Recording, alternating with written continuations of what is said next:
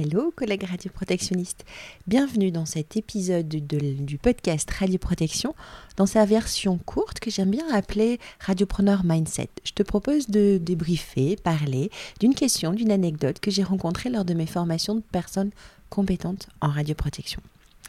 Et puis aussi du fait que finalement on apprend toujours et ça c'est cool. Et après euh, X sessions de formation réalisées ces derniers mois, j'apprends encore à chaque session et ça c'est vraiment cool et je te souhaite de vivre la même chose, apprendre encore et toujours. Bref, mais là n'est pas forcément le sujet.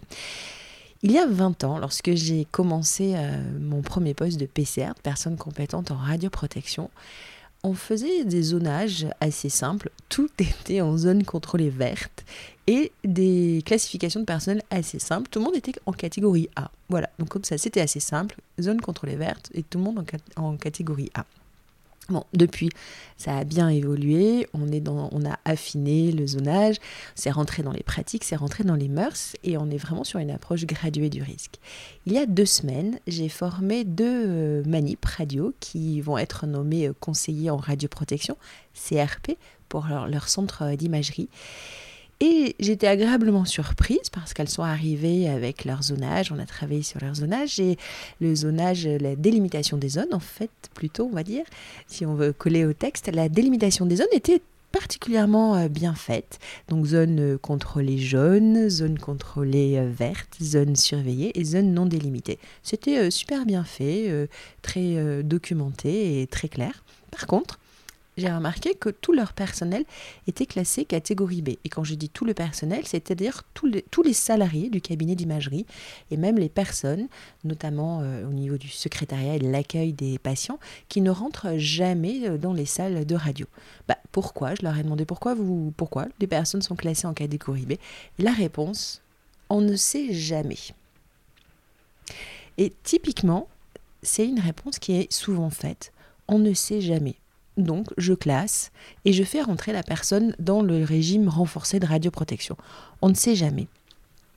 Or, je trouve que quand on est dans cette démarche, on est assez loin finalement de l'approche graduée de la gestion du risque en lien avec le rayonnement ionisant. Et je trouve que c'est dommage de s'en priver.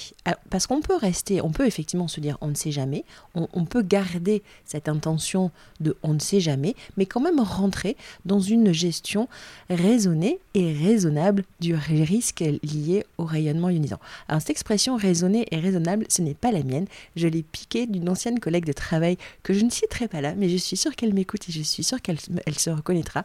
Mais que j'aime beaucoup. La radioprotection raisonnée et raisonnable, oui, c'est possible. Alors, tu te rappelles qu'en 2018, il y a eu un changement de texte.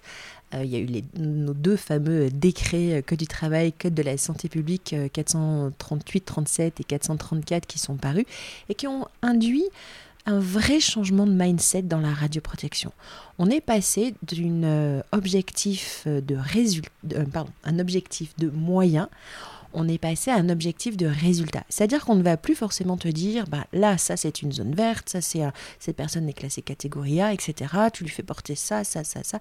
Non. En fait, on est maintenant passé sur un objectif de résultat. Il faut que l'employeur et le responsable de l'activité nucléaire mettent en place une radioprotection, un système, un management, je dirais même peut-être euh, de, la radioprotection, qui fait que ben, l'ensemble des personnes, ben, on, prévient le risque rayonnement ionisant pour les travailleurs, euh, les salariés, euh, les personnels, enfin voilà, bref, tout le monde. On est sur un objectif de résultats et on n'est plus sur un objectif de moyens.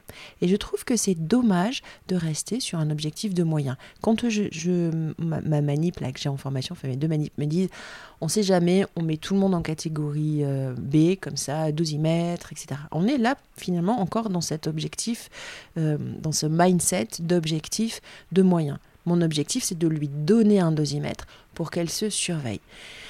On rembobine, on revient au texte de 2018. Qu'est-ce que le texte de 2018 nous permet maintenant? L'employeur identifie les risques. Il voit qu'il y a un générateur. Ok, donc je vais faire une évaluation du risque autour du générateur. Je délimite, il identifie qu'il faut faire des mesurages, il fait des mesurages, on il fait, je dis on, tu sais bien pourquoi, mais bon, bref, l'employeur délimite des zones autour de, cette, euh, de ce générateur. Il va faire des délimitations des zones en dehors de la salle, et notamment pour s'assurer qu'en dehors de la salle du générateur, on est bien en zone non délimitée. Et il va faire une évaluation individuelle de l'exposition des travailleurs qui pénètrent dans la zone de, dans les zones délimitées. Si tu me dis, mon alors, je vais rester sur du genre neutre. La personne affectée au secrétariat n'entre jamais dans une zone délimitée, n'entre jamais en salle d'examen lorsque euh, il y a un zonage. et euh, eh ben dans ce cas-là, pourquoi fais-tu une, pourquoi faire une évaluation individuelle de son exposition? Tu n'as pas besoin. La réglementation nous indique bien que l'évaluation individuelle de l'exposition d'un travailleur n'est obligatoire que quand la personne est amenée à entrer dans une zone délimitée. Si tu es sûr que cette personne ne rentre jamais en zone délimitée, pas besoin de faire son évaluation individuelle. Tu t'arrêtes là. Tu ne vas même pas jusqu'à te poser la question est-ce que cette personne est classée? Elle ne sera pas classée. Alors, on ne sait jamais, va me répondre ma manip, forcément, c'est ce qu'elle m'a dit. Et c'est là où l'obligation euh, de résultat intervient plutôt que sur l'obligation de moyens. L'employeur a une obligation de s'assurer que cette personne est bien non classée tout au long de son travail chez cet employeur. Et quel est le moyen pour s'assurer qu'une personne non classée reste en dessous de la limite des 1 millisievert an sur les 12 derniers mois, eh bien, il s'agit de, la surveillance radiologique.